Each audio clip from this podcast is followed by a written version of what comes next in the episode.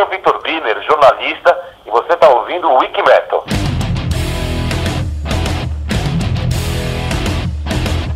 Você está entrando na enciclopédia do metal na internet. Wiki Metal. Com Daniel Dissler, Nando Machado e Rafael Manzini.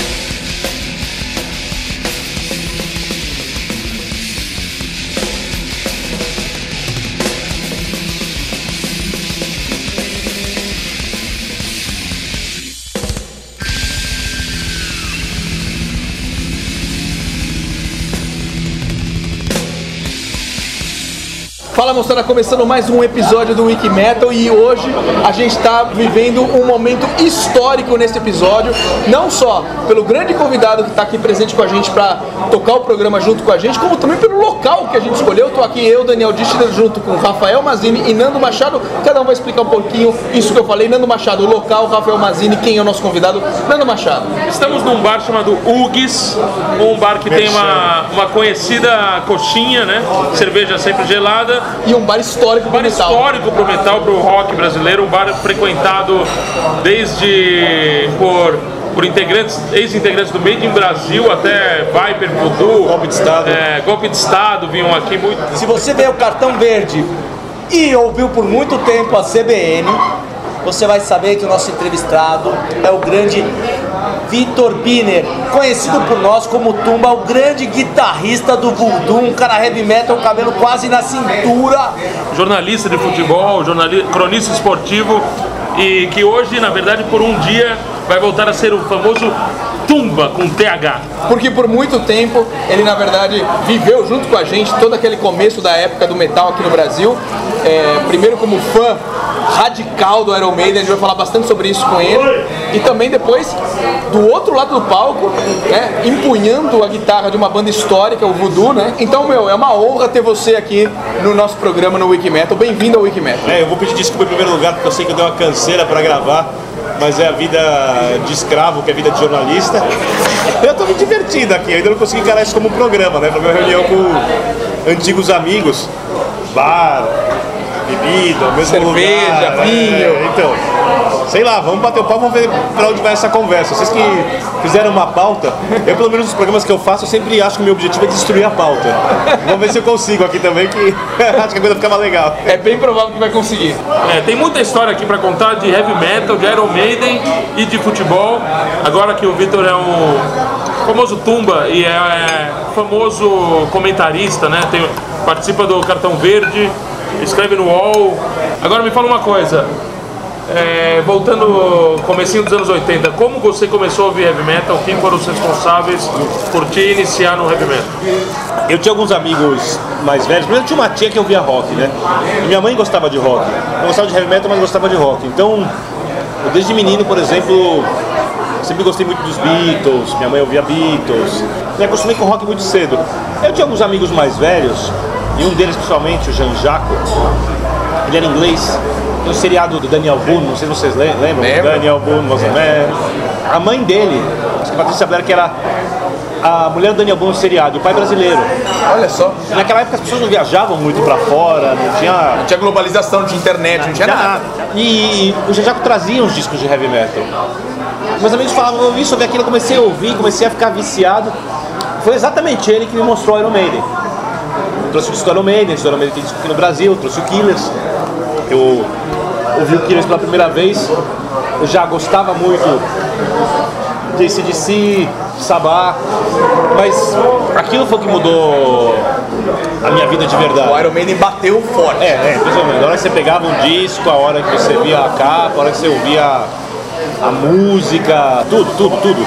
Ouvia aquilo, sabe, tá louco pra sair da escola pra ficar ouvindo aquilo, ouvia, ouvia, ouvia, jogava bola, ouvia, ouvia, ouvia, pra fazer outra coisa da vida. Então, foram alguns amigos mais velhos que já ouviam som, mas não eram freaks, assim. Eu me identifiquei com essa galera e aí comecei a ouvir o som e nunca mais parei. Que legal. E pegando esse gancho que você falou do Iron Maiden, da, da sua história com o Iron Maiden, né? É, eu sei, né, que você foi um dos maiores colecionadores de discos, livros, recortes do Iron. Eu lembro que você tinha assim, vou falar um número que é o que eu lembro da minha cabeça, não sei se eu vou falar um número completamente furado, mas que você tinha mais de 200 discos do Iron Maiden e que você tinha mais de 7, 10 pastas de recortes do Iron Maiden, assim. Eu queria que você falasse um pouco se isso é verdade, se eu, se eu tô, minha memória tá muito furada ou não. E se você tem ainda isso, como é que, como é, que é isso aí? Então, Você, você ainda é um dos grandes colecionadores de Iron Maiden? Não, não sou. Essa, essa geração da internet, alguns moleques têm dinheiro. eBay, tudo. Então eles compram os discos de baseado. É, eu, eu, eu, eu, sim, pode parecer coisa meio de tiozinho, mas tem uma coisa que, que, que é muito mais importante. É muito, o- o- o- eu tenho meus discos ainda e tenho minhas pastas. E são 200. Tem uma, deve, deve, deve ter por aí, eu não sei. As pastas também não sei quantas são, mas é uma, 10 não são. Mas deve ter alguma coisa em torno de 7, com reportagens entre 81 e 86, 7, 8, assim. Sabe assim? É, A exemplo- melhor época do Iron Por exemplo, a primeira reportagem do Bruce Dixon no Iron Maiden, eu tenho ela e uma cópia. Puta. Guardei as duas. A do outro lado, o, viciado, o fã de Kiss com máscara ia pirar porque a Kiss com máscara antes de tirar Olha a só. máscara. Isso é, é o conhecido backup, né? backup. Então. Tirava backup. É, o backup nos anos 80 era isso. Eu acho que tem uma coisa assim. Não é uma crítica a comprar as coisas pela internet, mas tem uma coisa que não adianta eu explicar, mas eu vou tentar. Quando, por exemplo, eu, eu vi o Killers, eu não entendi aquilo. Eu não tinha informação.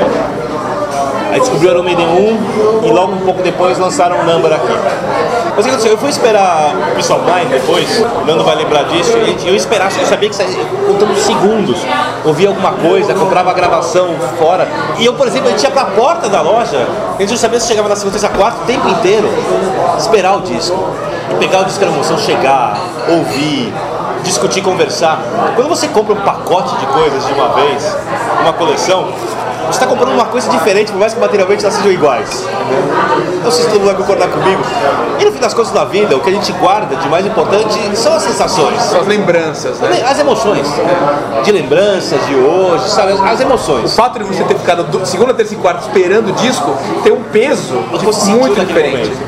Quando você ouviu, pegou o disco e pra sair o primeiro EP, aí pra você pô, chegar pra conseguir o EP, puta, vou conseguir o Picture. Mas A gente ia na galeria do rock, na outra galeria. ah, tinha três lojas. Tinha Monte Rei, a Loja do Mar, tinha Music House e Baratos Afins. Uma época completamente diferente. Completamente diferente. Quando você tava com o cabelo comprido na rua, vocês paravam pra olhar. Ainda mais o seu cabelo que realmente ia na cintura. É, então, as pessoas pensavam alguma coisa. Era. Mas, por exemplo, eu estava aqui no Mackenzie, gigante, na faculdade, no colegial, ginásio, eu era o único cara de cabelo comprido da escola inteira. Eu tinha não sei quantos mil alunos.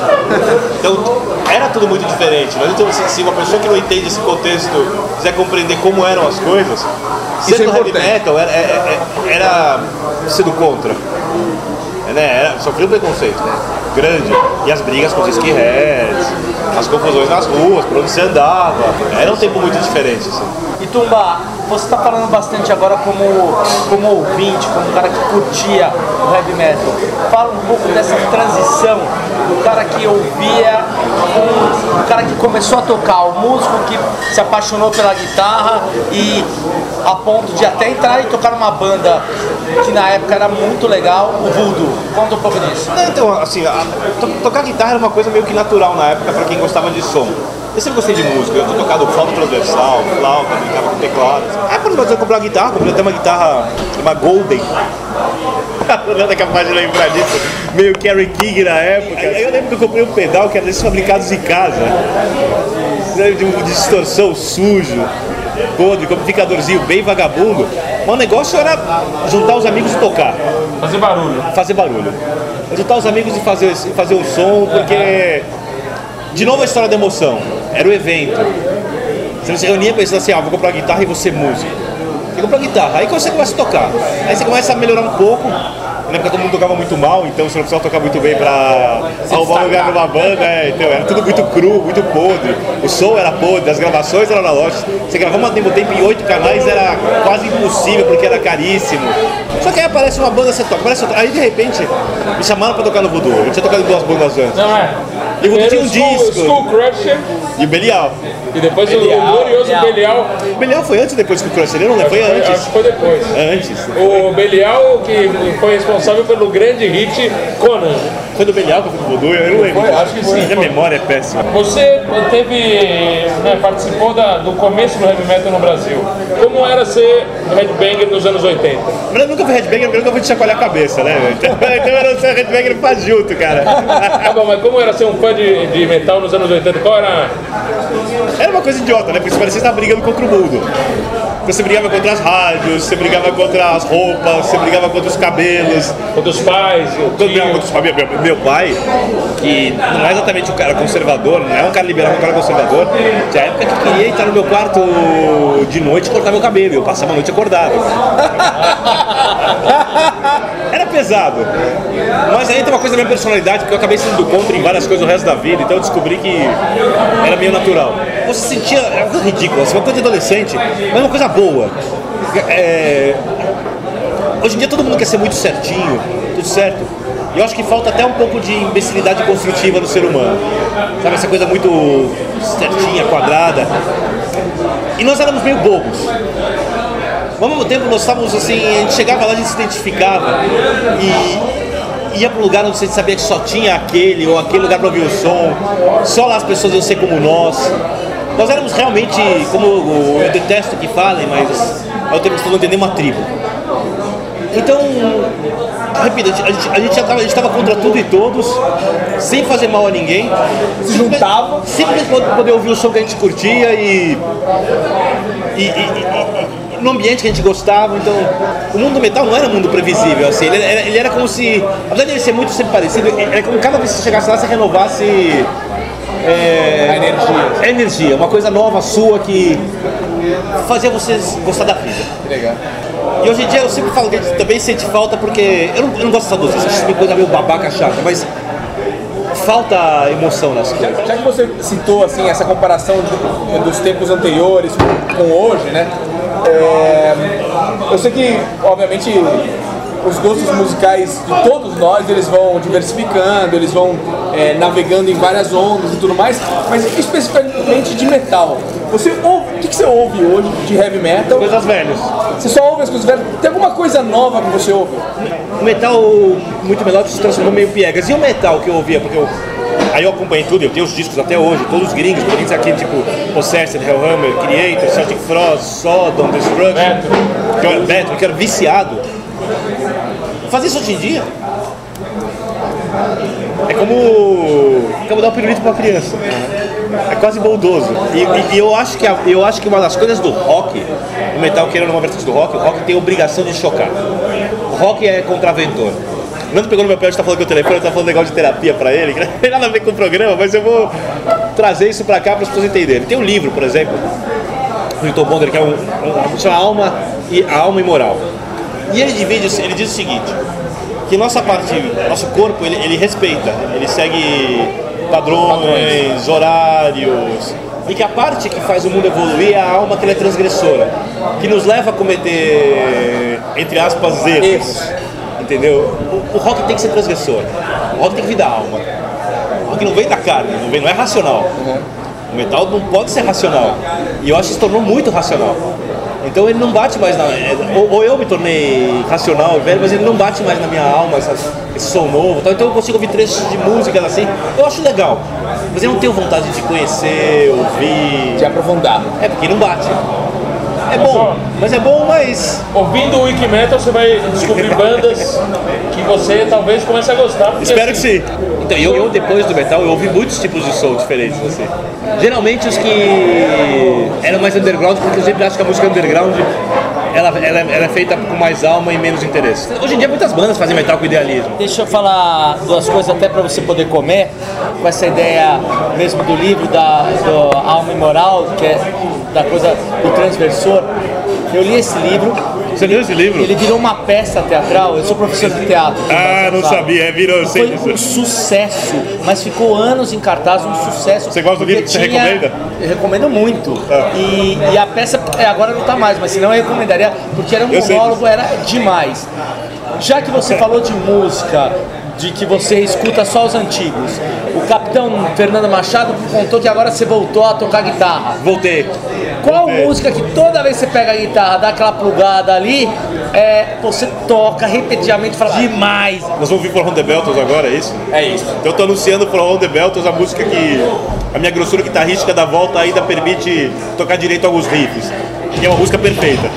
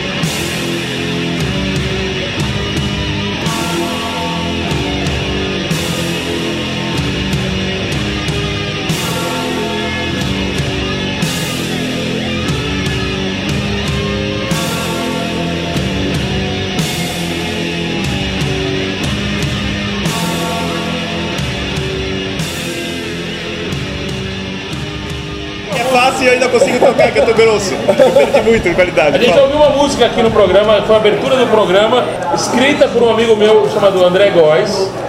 A música gravada por Vitor Birner. Seeds of Destruction. Voltamos agora de For Whom the Bell Tolls. Grande música, pra mim o grande destaque dessa música é o, o, o gênio Cliff Burton, o genial Cliff Burton. Você nunca foi muito fã de Metallica, né? Foi. As seis bandas da minha vida são Sabá, pra- por, por, por uma ordem, Iron Maiden em primeiro lugar, o Sabá em segundo, Metallic Slayer. Metallic Slayer, New Order e Sisters of Mercy. São as seis bandas que eu mais ouvi, que eu ouço até hoje bastante. Qual foi o momento, assim, o highlight, o momento mais emocionante da sua vida com relação à música? São dois. Bom, pode mandar o Rock in Rio 1, show do Iron Maiden no Rock in Rio. a gente estava falando antes da emoção de esperar cada disco. Imagina que o show foi o show do World Slave Tour, depois de esperar o World anos ouvindo, as bandas não vinham, tinha visto shows aqui de São Paulo, mas nada comparável a uma coisa desse tamanho. Depois de ver o Iron Maiden, é assim, imagina que você vai comer a comida que você mais gosta na vida, com todo respeito ao Queen, que eu acho demais, pode servir uma coisa boa depois. Não dava, não dava. Estraga. Com respeito às coisas do Queen, estraga. Eu podem me xingar, naquela hora estragaria. Vai- vai- Eu adoro Queen, adoro. Adoro Queen. Mas naquela hora estragaria. O Rock in Rio não entendia, naquela época, a produção, Medina e tal, o impacto do que era trazer um Iron Maiden naquela época. O Iron Maiden Não tinha- tinham ideia, né? Ninguém tinha ideia Ideia. A- a- a- se você vê, as- Inclusive, eles você, não têm ideia até hoje. Né? você, você vê a transmissão da TV Globo na época, vai no YouTube, olha, é um show de erros, de falta de conhecimento. Não, eu sou Lando Adrian Smith e os caras mostrando o Dave Murray. Você falou um, um highlight foi o Rock in Rio e o outro. Eu fui viajar com meus pais para os Estados Unidos, eu tô andando na rua, cabelo comprido, blusa de metal, ninguém era metal, dos Iron Maiden, aí um cara me para e fala assim, vai ter show. Eu não sabia, Que é Show do Iron. do Iron Maiden. Summer on Tour. Falei, vou no show. E foi um show pra pouca gente, pouca gente, 8 mil pessoas, ginásio. Show pequeno pro Iron Maiden. O show do Iron Maiden, na época, o Iron Maiden, com a abertura do Ingrid Malmsteen. Ainda com o Jeff Scott Soto cantando. Nossa. É turnê do Martin Alto, talvez. Pô, a abertura Matinal, do provavelmente. Mouse vendo o Iron Maiden depois é demais, hein? E do futebol? Tra- transfere essa emoção. Qual foi o grande momento da sua vida no futebol? Tem, eu tenho alguns, assim, vou, vou destacar dois. Libertadores contra o News Old Boys 1x0 Morumbi, Você tava lá. Essa é 92, né? 92. Tava não, em do- entre, entre 80 e 2000 eu não fui em cinco jogos na cidade. Devo ter mais de mil jogos em São Paulo como torcedor antes de trabalhar como jornalista no estádio. É, campeonato por exemplo, 85, Campeonato Paulista, eu fui todos os jogos aqui no interior. Brasileiro 86, deve ter 80% dos jogos aí, fora. só- você falou muito rápido, vamos só repetir. De 80 a 2000, 2000. são 20 anos. Se você que não trabalhava com futebol, só deixou de ir em 5 Cinco jogos jogos. de São Paulo. Em São Paulo. E eu ainda vi jogos dos outros times. Ah, também via. Havia, tinha no Pacaembu, palestra aí, e aí segunda divisão, naqueles mata-matas que tinha no Pacaembu com quatro times pra ver quem subia. O segundo highlight, que é 2005 São Paulo River Plate. Eu tinha ido quatro vezes pra lá, o São Paulo nunca tinha feito um gol. Acho que demorou cinco ou seis jogos pra fazer um gol na Argentina e Libertadores, fez a sete. Era a semifinal da Libertadores. O River é, é Mascherano, Lúcio Gonzalez no meio campo. Timaço. Até eles diziam que era timaço, já de meia boca. É, e foi lá, o jogo de volta. Eu tive uma guerra no trabalho para poder ir, porque eu não estava escalado. Tive um monte de problemas. Fui para Argentina sem lugar para dormir, sem ingresso. Não me credencio, quando eu vou no jogo assistir, eu pago o ingresso. Não me credencio, não uso o fato de ser jornalista. Na arquibancada, que é um lugar onde o futebol é é mais feliz. Muito mais do que numa cabine de rádio. Cabine de rádio é trabalho, é demais. Mas se você poder extravasar emoção, torcer. É diferente. É diferente.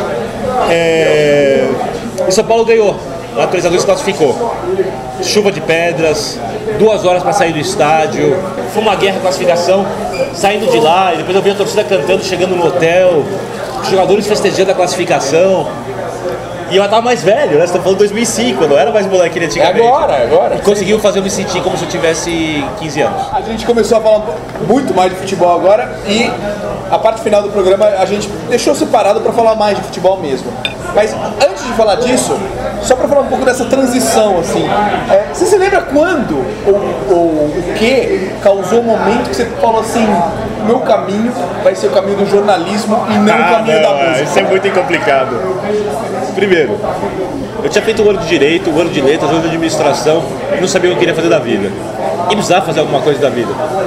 É, meio que eu trabalhava, mas eu precisava ter uma carreira. Eu acreditava nisso. Que é o que eu não acredito mais muito, tá? Acho isso Mas na meio- época você acreditava. É, então hoje em dia eu pensaria um pouco diferente, mas tudo bem. Aí, eu comecei a raciocinar, eu falei, pô, eu falo de futebol, vocês lembram disso? Na escola, meus amigos, todo mundo parava pra ouvir. Eu vivia jogando futebol, indo em jogo, conhecia um pouco de bastidores. Como que eu posso viver? Ganhar dinheiro? Vou ser jornalista esportivo. Como eu não gostava muito do jornalismo esportivo da época, e eu sempre fui do contra, eu queria fazer as coisas do meu jeito. É, Aí depois, de, quando eu tava no quarto ano da faculdade, eu tinha uma namorada e eu queria casar. E eu precisava ganhar dinheiro de uma maneira um pouco rápido para casar. E eu conheci um cara, montei uma empresa de identificação e rotulagem automotiva e de cosméticos. Nada No quarto ano da faculdade, eu falei, não quero ser jornalista. Eu fazia programas de rádio comunitária antes, eu queria viver de rádios comunitárias. Só que naquela época teve toda a briga e acabaram com as rádios comunitárias. Todos sabem, fechavam as rádios, processavam as rádios. Eu trabalhava numa rádio chamada Rádio Cidadã e era a maior rádio comunitária de São Paulo. A Lucia era líder do movimento das rádios comunitárias. E eu comecei lá fazendo um, falando um pouquinho de futebol 3 minutos, gostaram, fiquei 5, gostaram, fiquei 15, gostaram, fiz um programa de uma hora. E na época tinha uma briga do Tele com a Federação Paulista de Futebol, o Tele não falava com ninguém, porque o Fará queria insistir que o Campeonato Paulista era mais importante que a Libertadores. Muita gente acreditava porque a Rede Globo não transmitia a Libertadores de 92, foi a OMTV. TV Paranaense, locada aqui na- no canal 11 da Gazeta, com Galvão Bueno na OMTV. O Lavão tinha saído da Globo, né? Saiu da Globo e voltou porque na final, São Paulo deu 40 e poucos pontos de audiência lá com o News Old Boys. E a Globo comprou Libertadores, trouxe o Galvão de volta. E o Galvão, eu acho que ele é grato ao São Paulo por isso. Até hoje eu noto que ele tem um tratamento, às vezes, assim, bom Diferenciado. Já é o tratamento de Flamengo e Corinthians, mas é um tratamento. É, é um tratamento bom, assim. Aí. É, aí, o, aí, aí eu voltei à empresa. Só que eu odiava aquilo. Então eu insisti lá, sei lá, alguns 3, 4 anos, briguei com a Carolina, acabei com a noiva. Aí depois de um tempo eu arrumei uma outra namorada, que foi a minha melhor mulher da vida, que foi a Camila. E a Camila me incentivou a mudar de vida. Se você ficar duro, se você ficar sem dinheiro. E eu fiquei, ela falou, não tô nem aí. Aí eu Tá do voltei. seu lado. Aí eu comecei a procurar coisa no jornalismo e Por que depois. você não casou com a Camila, porra? Porque ela não quis. Boa. É, Tumba, no jornalismo, pelo menos eu li bastante isso, você considera o Juca Kifuri como um grande mestre, um grande professor. É, levando pra música, quem é esse grande mestre, esse grande guitarrista, esse grande professor? Tem os meus preferidos, não tenho mestre. Nunca tive um mestre. Fala os preferidos. Mas é verdade, o Juca é seu grande mestre? É, eu sou muito grato ao Juca. Até porque o Juca não tem muito essa coisa.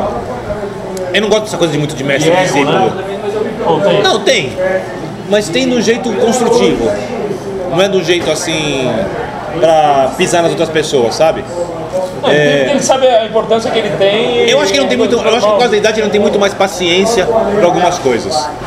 Aliás, não tem nada a ver, mas eu vou mandar um abraço, nem vocês vão entender para o falar desse tipo de assunto. Não cortem no Chiquinho Abadá. Abadá, pode seguir, ele vai me matar quando eu vi isso. Nós não, não, não cortaremos, mas vamos deixar. Depois eu explico. Vai lá, vai lá, Nando. Então, só voltando, o Juca, qual é a diferença do Juca para os outros jornalistas? E aí eu acho que é enorme um detalhe. O Juca não entende muito de futebol. Não é ruim, mas também não é um grande entendedor, não consegue decifrar taticamente um jogo. Que é uma coisa técnica que muita gente gosta, outros não gostam. Mas na hora que tem uma coisa que tem a ver com jornalismo, que é a coisa investigativa, a essência de, de sabe, ele sabe a carreira do político, o que ele fez na vida, a posição dele em cada momento nevrálgico, sabe, de uma situação, para mudar ou não o esporte ou a sociedade. Digamos que na, na coisa crítica, que é a mais difícil e a mais nobre do jornalismo, a visão dele é muito mais longa que a média da, dos meus colegas e do que a minha também. Então, Juca, Juca é foda. Juca é foda. O meu jornalista preferido não é o Juca. é o Mauro César Pereira, da SPN Brasil. Porque tem todo o conhecimento, a visão desse futebol raiz que eu gosto também. Futebol o torcedor não precisa sentar na arquibancada, onde ele fica em pé, pula e canta. Futebol que é um esporte popular tem que ter um espaço para o povo no estádio. Futebol em que o jogador tem que respeitar a camisa, em que o torcedor não faz tietagem. O cara tem que fazer muito por um clube para virar ídolo, muito, muito é para poucos. Essa coisa de entretenimento que eu também não gosto muito, eu acho que o esportivo tem que entreter, mas entreter dentro do que é informação. Pode brincar, pode falar outras coisas, é aberto, mas você não pode é, criar situações para audiência, polêmicas vazias. Porque o- do jeito que é feito o jornalismo esportivo, tem muita coisa que eu não assisto. Principalmente TV aberta. Que eu não gosto. É, eu tenho controle remoto. Só que as pessoas continuam assistindo. Então, como continua dando dinheiro, opinião, Tem eu o direito de opinião. trocar o canal, né? Eu tenho uma é, é a opinião. democracia da, da- da- Mas só, pra, mas só pra voltar na música, assim, e aí. e o grande guitarrista. E, não, o grande mestre, o- não precisa de guitarrista, é alguém que inspirou. assim. Ah, bem simplório, assim. Dave, Dave Murray, Tony Iommi, Randy Rhodes. Aí depois, obviamente, Kerry King, Jeff Hanneman. Por causa da pegada da base, a palhetada, o abafado. Legal. Rodar assim. Bem básico, não tem muito, Segredo. tem muito segredo. Muito bom. E voltando àquela pergunta Dave Murray é preferido. Dave Murray. Dave Murray é preferido. Longe de ser melhor e meu preferido. Aquela- tem uma pergunta clássica no Wikimetal que a gente pergunta para todos os entrevistados, 100% dos entrevistados eh, respondem essa pergunta. Imagina que você está ouvindo música de uma maneira randômica, ou pelo iPod, ou por uma rádio, ou no, no- no som do carro, enfim. E toca aquela música que você de repente perde o controle. Você não consegue é essa? evitar, você não não consegue consegue evitar de começar a balançar a cabeça pra gente ouvir agora no Wikimetal. Pô, eu posso pedir uma versão? A música que você quiser, a versão que você quiser. Killers, Bruce Dixon, Audition Tapes.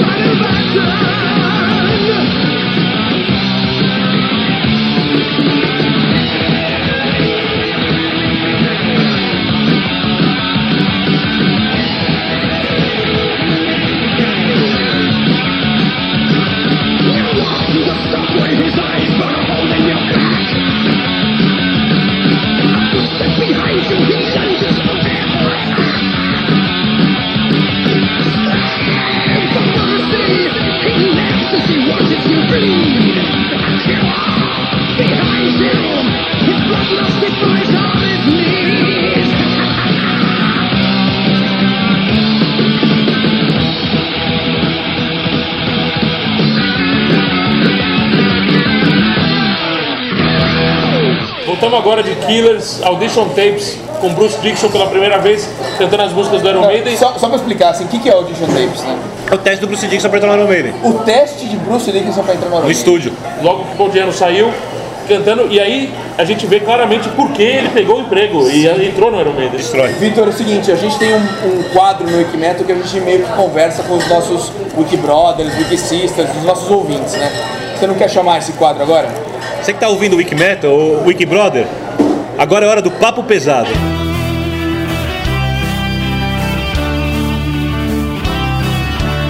Wiki Metal. E você, batendo um papo pesado.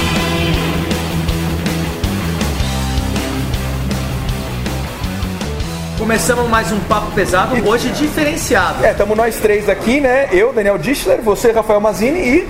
Giba, Ué, Opa, não é o Nando?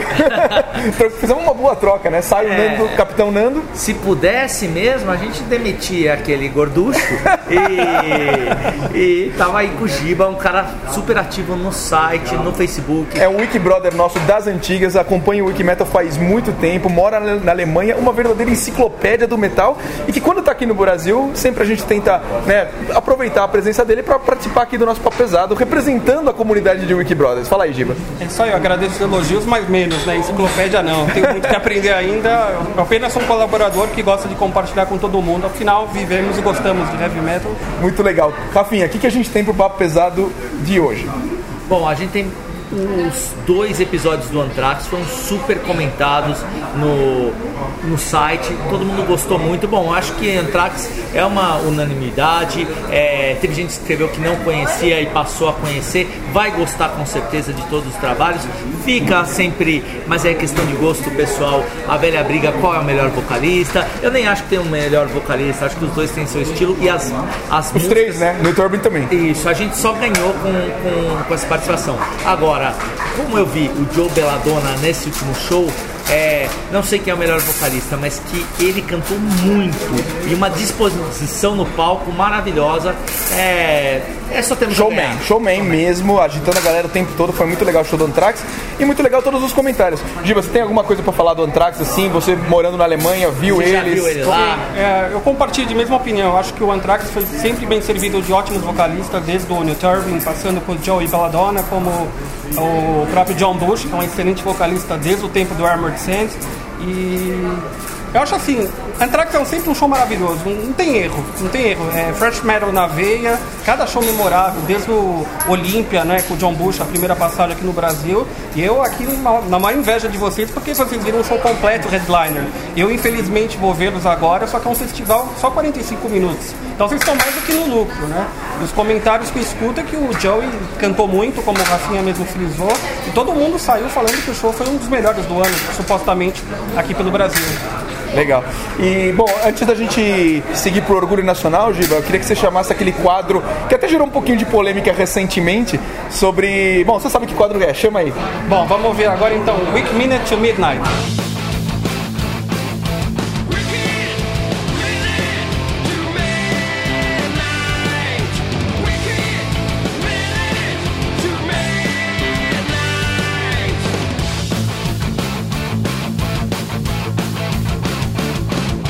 Olá, meu nome é Thiago E eu sou Elis. e nós vamos contar brevemente como o Trivium fez e faz parte da nossa vida. Bem, nós trabalhamos na mesma empresa e no início a gente não conversava muito.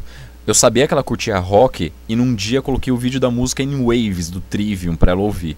Logo que a música começou, ela disse Nossa, Trivium, eu adoro. e começou a balançar a cabeça. Daí pra frente, passamos a conversar muito, até que um dia ela disse que toda vez que eu via Trivium lembrava de mim. Bem, começamos a namorar e depois de um tempo a gente resolveu fazer a tatu ah, da palavra In Waves escrito dentro do símbolo do infinito. A escolha desse símbolo remete ao número 8, que será o dia em que o Trivium tocará no Brasil. Aliás, com certeza estaremos lá. Bem, essa é a nossa história em um minuto. Valeu, Valeu, Wikimetal! Abraços! Gostou da história do casal? É, legal, muito divertida a história e uma história romântica, né? Romântica, eles mandaram as fotos pra gente. Tem como postar isso no Facebook? Vamos, vamos, alguma coisa? vamos colocar no Facebook e vamos de repente colocar um link também na- na- no nosso site para essa foto da tatuagem, muito legal. E, bom, antes da gente continuar agora com o Orgulho Nacional, eu só queria perguntar pro Giba, Giba, você conhece o Vitor Birner? Sim, São Paulino, ex-voodoo, um jornalista esportivo bastante conhecido no meio, né? Legal, então a gente tá aqui no meio do, do programa, né, do Vitor Birner, e legal que você conhece, o cara bem gente fina e uma história no metal, né? Com certeza, é um, fa- um cara bastante fanático por Iron Maiden, ele tem uma puta história, né? E não só como fã de Maiden, mas como um guitarrista, né? Ele é responsável também pelos 30 anos de heavy metal que temos no Brasil atualmente, não? Falando então que Vitor Birner teve toda essa história com voodoo e tudo mais, a gente vai chamar um quadro que tem a ver com isso, por favor, faça as honras. Ah, então agora vai rolar Orgulho Nacional.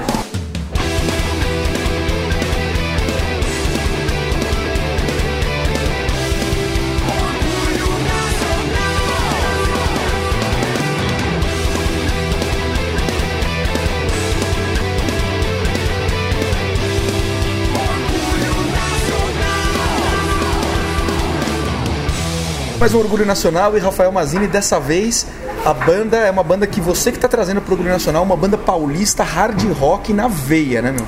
Muito legal, eu recebi o contato, um e-mail do Pink Dolls Band. Foi um orgulho, porque aí no site deles já tem o EP todo pra você baixar. Que música você escolheu pra gente ouvir, Rafinha? Eu escolhi a Horror Show, que é uma música bem rasgada, as guitarras sujas, gosto muito. E o site deles é o pinkdollsweb.com. Vai lá, tem um release da banda, conta o que eles estão planejando agora para 2012 e tem o EP todo para você baixar. É muito, muito bacana. Um Então, abraço para todo mundo. Então agora Horror Show Pink Dolls no Wikimetal.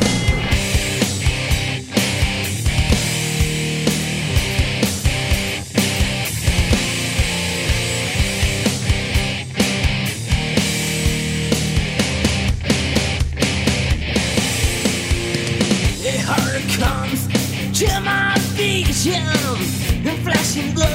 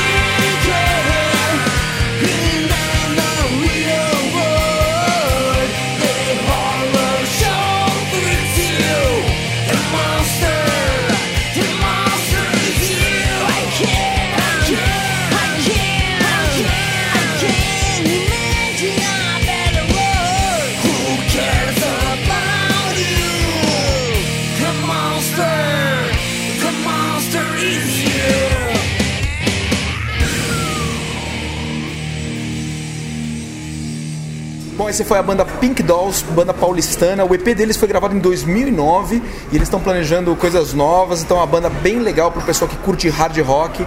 Vale a pena conferir. Como é que chama o, o site deles, Rafinha? pinkdollsweb.com, é isso, né? Isso, eles estão no Facebook, eles estão no Twitter. Vale muito a pena conferir o trabalho dos caras. E uma, uma- só uma resposta, porque muita gente me procura.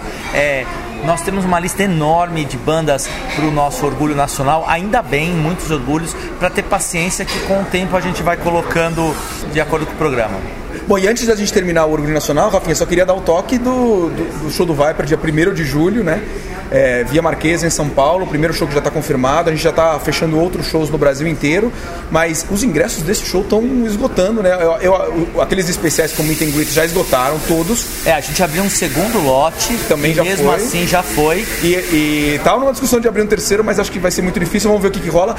E os de camarote também já, se eu não me engano, tem uns 10 ou 12 ingressos ainda disponíveis. O resto já foi tudo e só vai ter ingresso de pista que também estão indo numa velocidade absurda. Então, quem estiver planejando de ir no Viper, dia 1 de julho, no Via Marquesa, acho que tem que ir no site do ticketbrasil.com.br e garantir o seu ingresso. Tá num preço super promocional, praticamente preço da meia entrada, que vai ser na bilheteria, praticamente metade do preço da bilheteria, em 12 vezes no cartão e sem taxa de conveniência, né? Isso mesmo, e volto a dizer que nós temos ido aos ensaios. O André tá cantando muito, tá, tá uma sintonia da banda. Vai ser um show imperdível. Hugo e Felipe nas guitarras com muito peso palhetado, tá muito legal, muito legal mesmo. Os dois discos na íntegra, Soldiers of Sunrise e Theater of Fate, vai ser muito bacana. É isso? Fechamos o Orgulho Nacional? Antes de fechar o papo pesado, Giba, falando um pouco de Viper, como foi a repercussão lá? Você ouviu da Alemanha essa história do Viper aqui no Brasil? Será que vai pra lá também? Eu vou te parafra- parafrasear. Eu tô todo arrepiado. Eu fiquei arrepiado, realmente não esperava. E, inclusive, não sei, alguma coisa no meio dos bastidores eu estava esperando que isso fosse acontecer. E depois vocês me confirmaram, né? Juntamente é, com o anúncio oficial. E, pô, tô contente pra caramba, porque eu acho que não é só a gente que viveu essa época, mas principalmente pessoas que não conheceram o Viper na época do André merecem ter essa oportunidade. E fora que vai rolar os dois discos clássicos deles, né? Por mais que eu goste do Evolution, por mais que eu acho que é o disco talvez que atingiu o maior sucesso, sucesso comercial da carreira da banda, realmente o Soldiers of Sunrise e o Theater of Fate são os discos que são o must do Viper. E eu espero realmente que essa turnê possa rolar na Alemanha, porque eu devo admitir, eu tô com uma inveja do caramba, porque não posso, infelizmente, estar aqui dia 1 de, ju de julho no Via Marquês para conferir, porque, putz, como eu queria estar aqui. Mas espero vê-los lá, quem sabe. E é isso, né? Fechando então o Orgulho Nacional e Papo Pesado? Fechando, valeu Giba. Você vem raramente pro Brasil, mas vamos torcer para que toda vez que você venha, você dê uma passada aqui pelo Wikimetal. Sou o Ciro, ganhei o ingresso do Wake Metal, veio o Land of God, Hate Breed, Lacuna Coil, valeu Wake Metal, valeu. Bom, voltando desse papo pesado, Vitor, a gente sabe que o Brasil, nos próximos anos, vai experimentar uma fase de crescimento econômico como talvez, sei lá, a nossa geração nunca teve a chance de vivenciar, né, de presenciar isso. E com isso, e com as crises que têm acontecido nos mercados mais desenvolvidos, a gente tem chance real de ver algum dia o mercado de futebol brasileiro tão ou mais forte que a Itália, Espanha, Inglaterra, com clubes fortes, mantendo assim os principais jogadores daqui, uma seleção quase imbatível, grandes estádios. É possível isso? Impossível. Quem precisa? Precisa mudar tudo. Porque os cartolas aqui é, são muito interessados nas coisas deles, a, a fiscalização em cima dos negócios do futebol. Mas isso é- acontece na Itália também. Na Itália um pouco, mas por exemplo lá tem time que é rebaixado. própria Inglaterra, né? Mas aqui teve Corinthians, Grêmio, Atlético Mineiro, todo mundo passou pela segunda divisão também, Dentro do campo. dentro do campo. Lá por escândalo de loteria, por caso de corrupção, de compra de jogo. E aqui teria motivo para rebaixar times também por isso. Ah, eu acho que um monte. Um monte, assim. A gente não pode afirmar o que acontece, mas tem coisas estranhíssimas no futebol. Eu não estou nem falando de resultado da administração dos clubes. Não pode abrir dívidas astronômicas e não vai acontecer nada. O clube passa a ser excluído de competições, a sofrer algumas sanções. Aqui não. Aqui não tem nem eleição direta para presidente nos clubes. E muitos deles. Tinha que dividir a administração do futebol, profissionalizar o futebol, criar uma categoria de sócio-torcedor do futebol que vota no presidente sabe, que tem uma influência mais direta nas decisões e nos resultados do futebol. Só que ninguém tem interesse em fazer isso aqui, porque a partir do momento que você transforma, por exemplo, o clube em empresa, os, seus, os sócios passam a ter responsabilidade patrimonial nisso. Então que um dia a gente deixa uma dívida enorme, É do sócio. é dos sócios. De uma entidade que vai receber um refis do governo depois, porque é uma entidade histórica, hoje em dia secular, que tem importância na história do país, que não pode acabar, que gera emprego, baixando a porta do Luiz, que gera emprego, que não sei o que, não tem a mesma. a- a- os impostos são muito mais baixos, dependendo do local tem isenção de IPTU. Tumba, se você conseguisse, pudesse criar um videoclipe agora, montar um videoclipe, pensa nisso. Qual o jogador que ia mostrar os lances e o- os gols no videoclipe e qual música estaria de fundo? Nossa, pergunta difícil, cara. É, o Wikimeta O Wikimeta é só pergunta O difícil. Wikimeta é assim, Cara, é uma sabatina, nossa. meu. Você quer moleza, vai Tá sentar no bem é. amigo. Aqui é sabatina. Os jogadores que eu, assim, eu sou Raí também é um jogador que tem altíssima conta. Sérgio Chulapa, que meu pai disse que eu sou São Paulino por causa dele. Chicão, Forlan, os jogadores preferidos, sei lá, é. Rogério, Dario, Careca. Careca, pelo amor de Deus. Agora, se fosse pegar num campeonato só, ou de um jogador, eu tô aqui entre o Careca e o Raí. Mas eu vou com o Raí. Eu vou com o Raí. Aí e a música? Disposable Heroes. Mais pesado. Tudo uma coisa pesada no fundo. Legal. E me fala uma coisa, qual é a relação entre heavy metal e futebol? Quase nenhuma relação. Nenhuma relação. Quase nenhuma. Porque o povo do futebol aqui é muito do, do samba, né? Eu vou fazer uma resposta ligada ao Iron Maiden. O Iron Maiden leva o clima do futebol para os shows.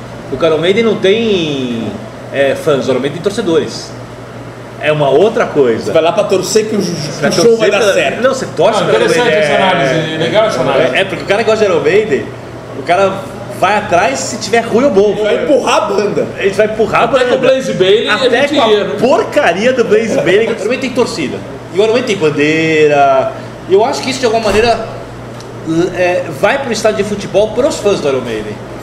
E também o negócio da imagem. Agora, se você for pensar, por exemplo, Manowar, Ingrid Malmsteen, o próprio Slayer, o próprio Metallica com futebol. É, se eu pegar no meu pé, eu gosto de hamster. E eu achava que uma época que o time tinha que entrar em campo com o esvilo. Por causa da, da entrada, das bandeiras. Mas a assim. gente podia ouvir uma música agora. É Eu ouvi legal. Rammstein, né? O esvilo, se quiser pra imaginar o time entrando em campo com ela, talvez seja uma boa opção.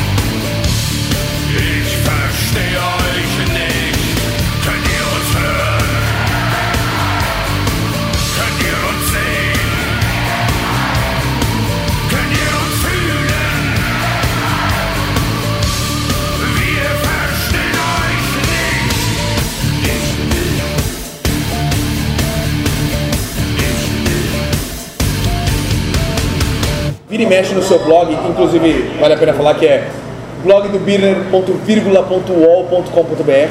É isso? É isso. É isso. Eu não sei direito de cabeça. Você sempre está postando assim referências a heavy metal, sempre não, mas de vez em quando postando É. algumas referências com heavy metal e tal.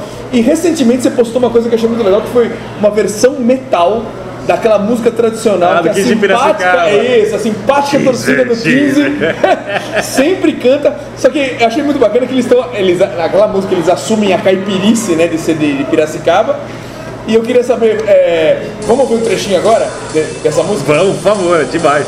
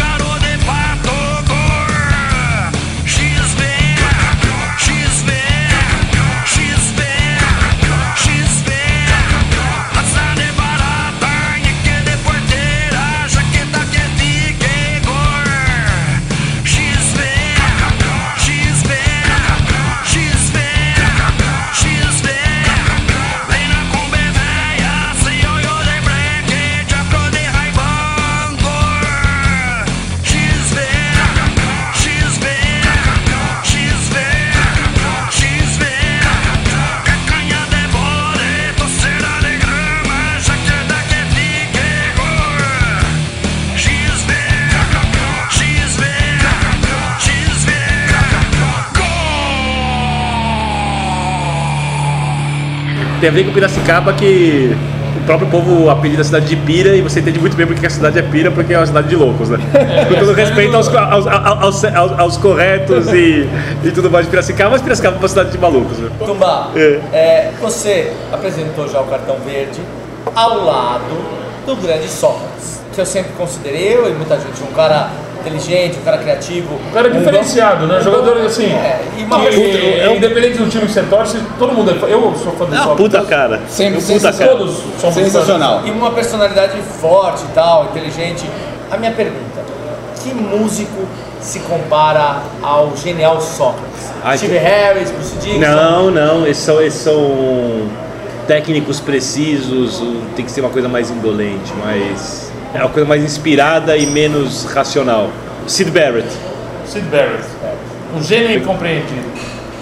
Incompreendido por você, pra mim ele tá muito bem compreendido e eu adoro há muito tempo. É a época do umas voodoo. Presta atenção, presta atenção. O Pink Floyd começou e acabou depois do Pamela Gaze of Dawn. O Source of Secrets, ele, ele, ele, ele ainda é um Pink Floyd. Depois, com respeito aos viciados de Pink Floyd, Não, não concordo. tem bons momentos, mas não dá... Mesmo The Wall. Mas não, não, ok, The Wall é... Não, Dark Side of the Moon. The, The Wall tava um Pink Floyd, que nem Final the Dark Final Maiden. Wish- Pra você entender. Dark Side of the Moon, calma. Pra, com quem? Sacrilégio, com o Iron. Maiden. Fala. Vitor, já que a gente tá falando de futebol, você postou um comentário muito legal sobre a seleção brasileira e como a identificação que ela tinha com a torcida tem caído vertiginosamente. Quase morreu. Pra você, a melhor seleção brasileira que você viu jogar foi a de 82? Fácil. Fácil, não dá nem graça. Aí se você tivesse que E escolher eu, uma... e eu sou um cara que valoriza os resultados, sou pragmático. E mesmo assim não ganhou, mas puta, eu, eu concordo com você, pra mim é a melhor seleção que eu vi também. falar. Agora, a pergunta que eu queria fazer é: qual música do Iron Maiden se compara à seleção de 82? Hello Be Thy Name, de estúdio. Legal. Uma promoção pra encerrar, Vitor, é assim. Quase coloquei Phantom of the Opera. Eu. Uma promoção pra encerrar. Eu É. falo prêmio e você faz a pergunta. Puta, esqueci a pergunta, hein? Tá, tudo bem, vamos lá. O prêmio é o seguinte: o Vitor, um cara de grande bom gosto, fã do Iron Maiden. Hoje em dia o Iron Maiden tem mil crias, desde das Iron Maidens até as bandas que se inspiraram, mas tem a banda do filho do Bruce. Eu vou dar um CD Rise to Remain. Da banda do filho do Bruce, que ele é vocalista Que é também. porrada forte, eu nunca ouvi, mas disseram que é. É boa. É boa a banda, boa, boa, né? Ganha esse prêmio quem responder. Que pergunta, Vitor? É, Pergunta fácil, hein, já que a gente falou muito de Iron Maiden. A pergunta é a seguinte: os, discos- os dois primeiros discos do Iron Maiden, lançados no Brasil, ambos com o Paul Diano no vocal, não tem duas, não tem em cada uma música que tem versões de discos estrangeiros. Quais são essas duas músicas? Ou seja, no Iron Maiden 1 e no Killers, no Brasil, o disco saiu faltando uma música em cada Em um cada. deles. Quais são essas Quais são essas duas músicas que não tem nos discos brasileiros? Mande para Mande a sua resposta para info@wikimetal.com com BR ou sem BR? com BR. Com BR, hein? Por favor, info, a-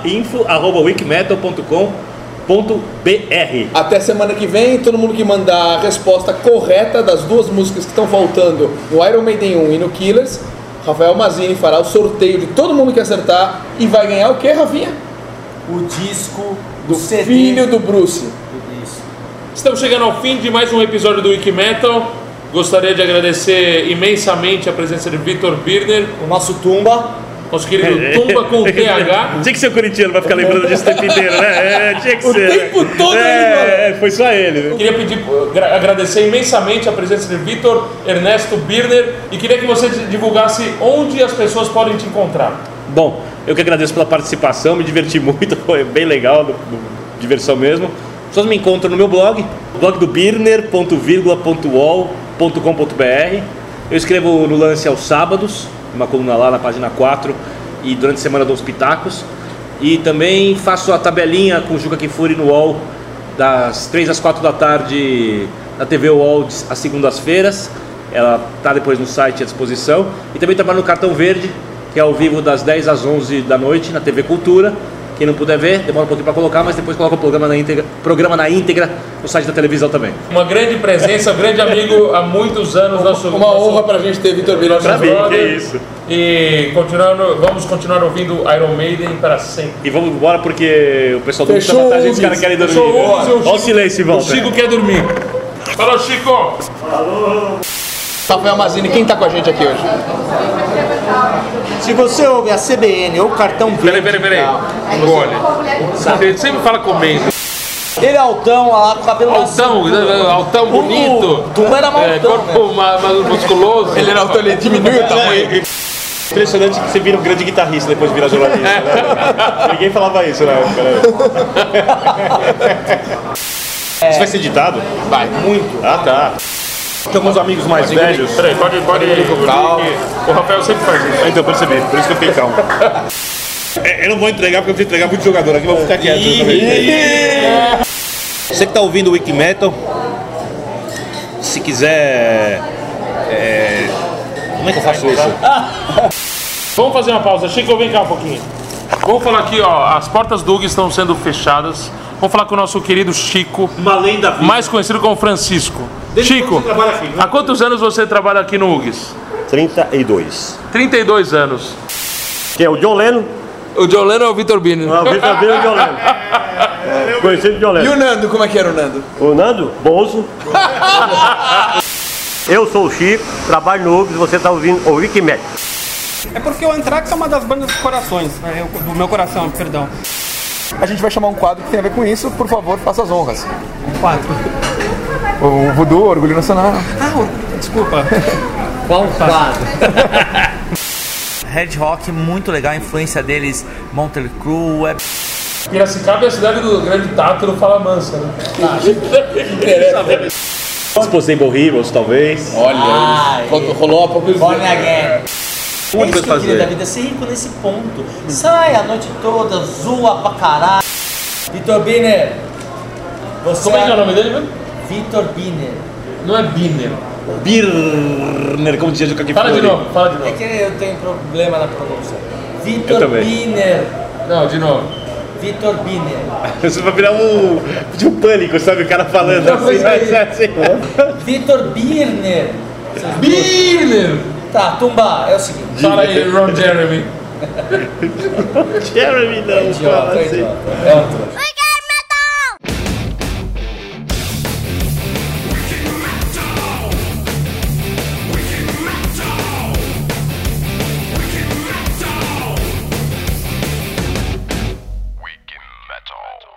Isso vai ser editado? Vai, muito. Ah, tá.